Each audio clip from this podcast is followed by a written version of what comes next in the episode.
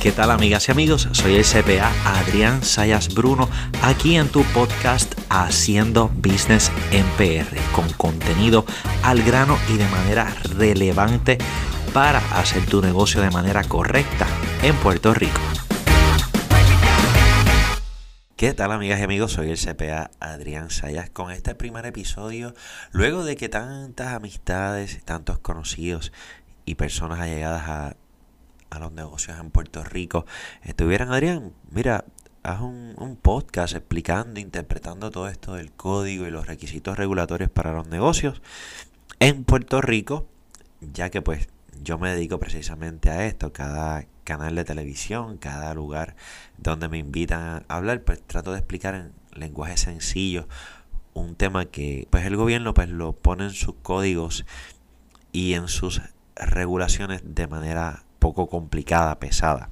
¿Ok? Así que espero que este episodio les guste y que el contenido de este, de este podcast le sea de, de su agrado. Sobre todo si usted siempre ha coqueteado con esa idea de establecer un negocio en Puerto Rico. Y lo que vamos a hablar en el día de hoy son 10 aspectos que para mí son los más importantes que usted debe considerar al momento de hacer un negocio en Puerto Rico. Esto que voy a presentar me, me, lo han pedido, o sea, es lo que es el tema principal que me solicitan cuando voy a hablar a alguna conferencia. Y hoy lo tengo para ti eh, al alcance de este podcast, sea ¿verdad? a través de la plataforma que escojas escucharlo. Y pues no, no tienes que pues costear el, el precio de la taquilla para entrar. Así que vamos a comenzar rapidito. No están en ningún orden específico. Pero yo comienzo estableciendo desde la número 10 hasta la número 1. La número 10 para mí es qué estructura. Usted tiene que conocer la estructura para hacer su negocio. Entiéndase si voy a hacer como un DBA, como una LLC, como una corporación. Lo bien importante, en otro episodio voy a estar explicando las distintas maneras en, en cuanto a corporaciones, LLC, lo que es una entidad conducto, lo que es el término de entidades ignoradas, que es el concepto que se introdujo ahora en Puerto Rico a partir del, del, año pasado 2021 en adelante, que toma en efecto para el año contributivo 2022, que es un, es un término que se utiliza ya en Estados Unidos para las LLC de un solo dueño. Así que eso es bien importante que usted lo entienda.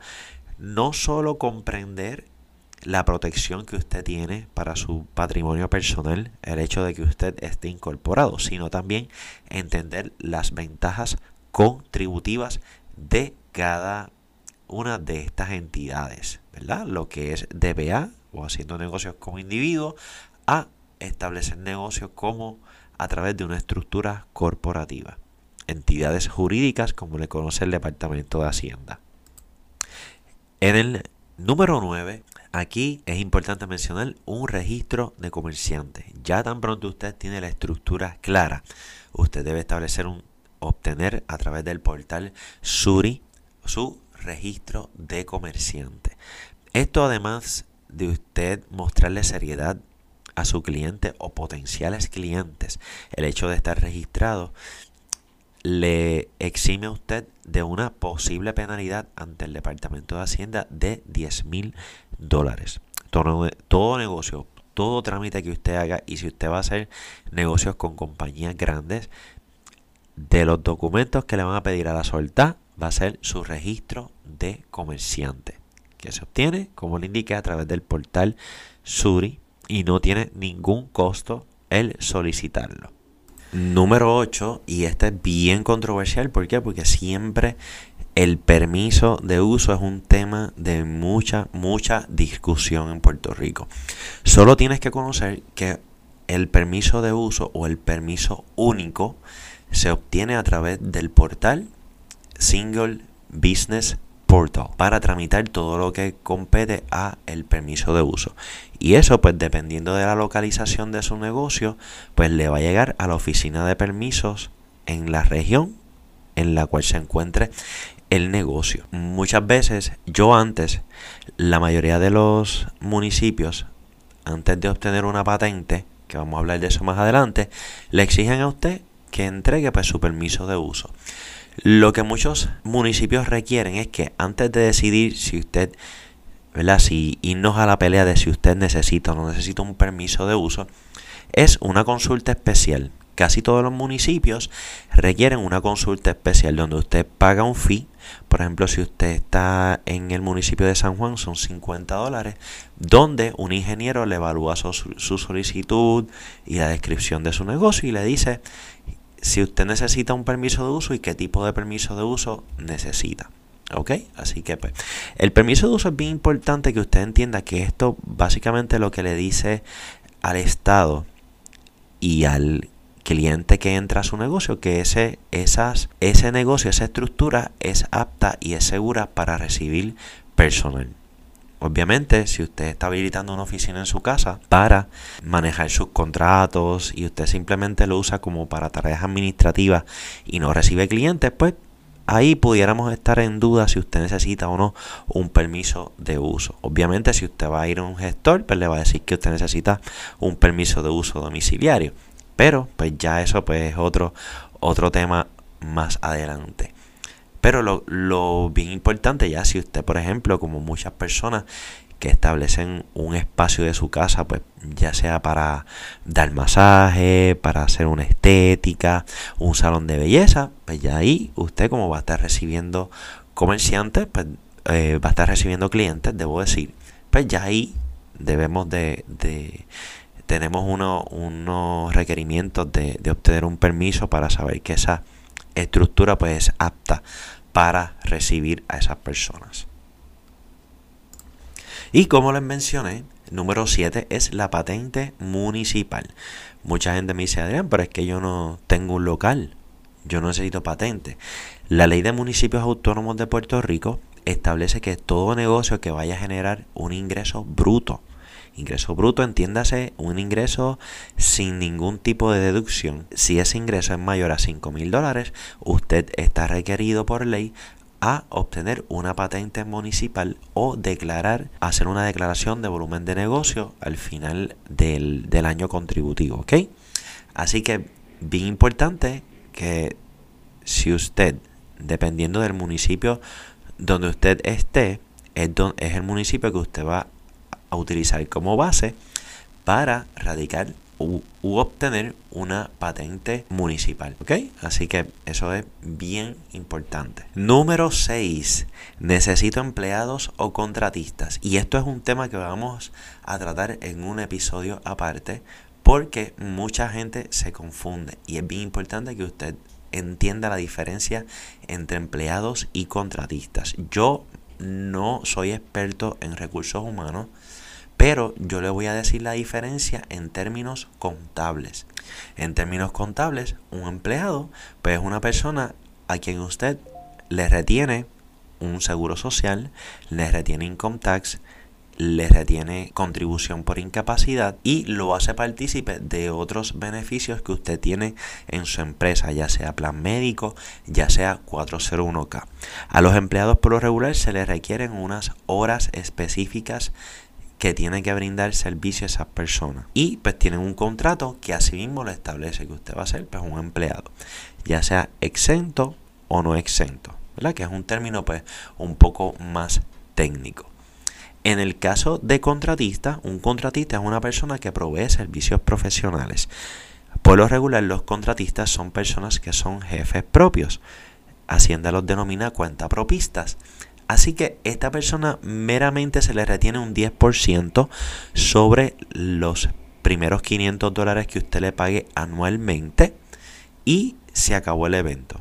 Usted no tiene ninguna otra responsabilidad sobre ese, ese contratista. Ahora bien, hay muchos patronos que como no tienen que retenerle o aportar al seguro social de ese, de esa cuenta propista, pues tratan empleados como servicios profesionales. Y aquí esto es una línea bien fina.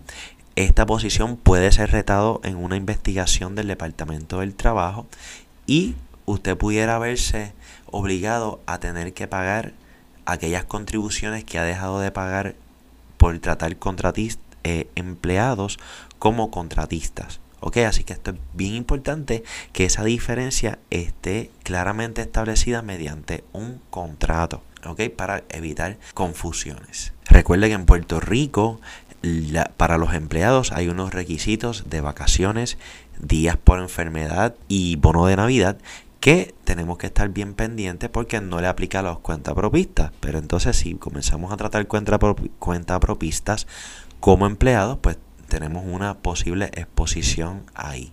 Número 5. Usted necesita una cuenta bancaria o una cuenta de depósitos separada de sus asuntos personales y dedicada únicamente a su negocio. Esto es bien importante no solo para propósitos regulatorios, porque el banco o la banca está requerida a que si usted recibe muchas transacciones en una cuenta de banco, pues investiguen el por qué ese tipo de transacciones se está dando en una cuenta. Si el banco ve, el banco o la institución financiera ve que una cuenta de individuos está recibiendo muchas transacciones, pudieran cerrárselas por sospecha de lavado de dinero y esto lo protege el Bank Secrecy Act.